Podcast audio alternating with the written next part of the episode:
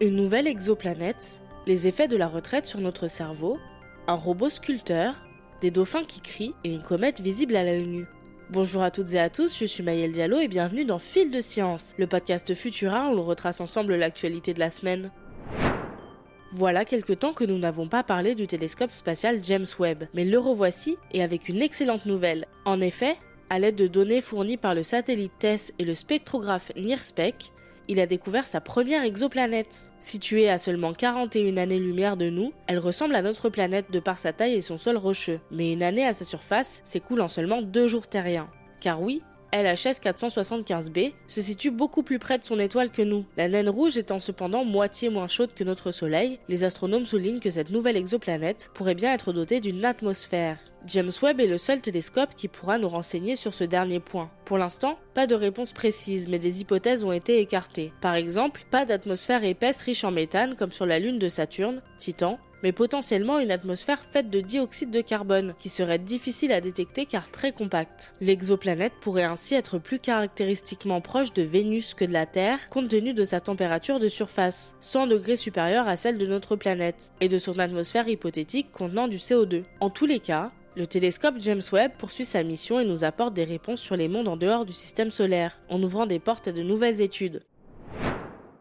Depuis la présentation de la réforme en début de semaine, le débat sur les retraites bat son plein. Mais voilà une question que l'on ne se pose pas vraiment. Quels sont ses effets sur notre cerveau? Une étude récente réalisée par des économistes danois suggère que la retraite accélérerait le déclin cognitif. C'est en Chine que ce phénomène a été observé. Dans le pays, le gouvernement a mis en place une aide financière pour les soixantenaires vivant dans des zones rurales, retraités ou non. Or voilà, si cette pension peut aider à joindre les deux bouts, pour certains bénéficiaires et surtout les femmes, cette retraite obligatoire pourrait les faire souffrir d'une isolation sociale importante en les amenant à arrêter de travailler. Sortant moins de chez eux, les retraités souffriraient donc, par extension, d'un déclin cognitif. Cependant, il y aurait également des avantages. Les bénéficiaires de cette aide boiraient moins d'alcool, une aubaine pour leur santé, mais qui ne pallie pas le manque d'interaction. Attention, cette étude a été réalisée dans un contexte très précis et donc difficilement applicable aux retraités français. À noter que les scientifiques spécialistes du cerveau ne semblent pas vraiment s'intéresser à cette question. Seules 7 études pertinentes existent et elles sont dans l'ensemble plus nuancées. À ce jour, les résultats sont trop divergents pour que l'on arrive à une vraie conclusion. Un robot qui sculpte avec autant de talent que Michel-Ange, c'est le défi d'une start-up italienne. Sa création, Robotor One peut créer des œuvres dignes des grands maîtres en seulement quelques jours contre des mois aux mains de l'homme. Robotor One existe en trois tailles. M, L et XL. Sa version L est composée d'un bras robotisé qui mesure 3,5 mètres de hauteur pour un poids de 240 kg, fabriqué principalement avec un alliage de zinc. Des artistes tels que Jeff Koons et Maurizio Cattelan ont avoué s'en être servis sur certaines de leurs œuvres, comme Michel-Ange faisait appel à des artisans pour terminer ses sculptures. Mais d'après la start-up, si le robot est fonctionnel à 99%, ce qui compte, c'est le pourcent restant, qui représente la touche créative rapportée de l'artiste. Impossible de s'en passer, alors pas de panique. Si l'on trouve de nouveaux moyens de faire de l'art, le plus important au-delà du savoir-faire purement technique, c'est l'idée. Et ça, un robot ne peut pas le remplacer. La pollution sonore dans les océans a fortement augmenté ces dernières années, et cela perturbe les animaux marins, notamment les dauphins, qui utilisent des sons pour communiquer.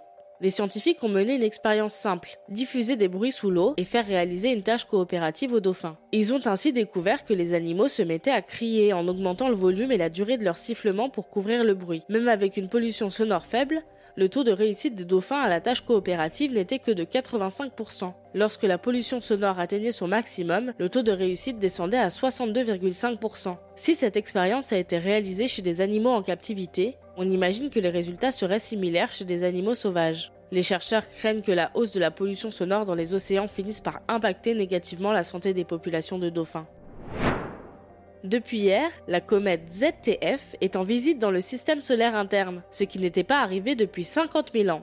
Hier 12 janvier, la comète était au périhélie, le point de son orbite le plus proche du Soleil. Ce périple n'est pas sans conséquence sur son intégrité.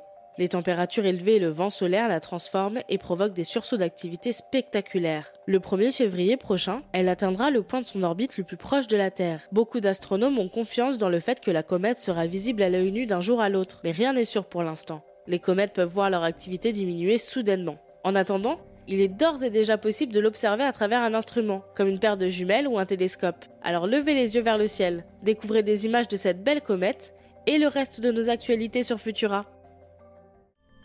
C'est tout pour cette semaine. Si vous nous écoutez sur les audio, pensez à vous abonner pour nous retrouver toutes les semaines et à nous laisser une note et un commentaire pour soutenir notre travail. Cette semaine, je vous invite à découvrir notre dernier épisode de Jeune Pousse, où nous accueillons Maxime Loubar, le créateur d'une paire de lunettes connectées qui rendent la parole aux personnes paralysées. Rendez-vous pour une interview sur la Handitech remplie de bienveillance et de bonnes idées. Quant à moi, il ne me reste plus qu'à vous souhaiter un excellent week-end. Et surtout, restez curieux. À bientôt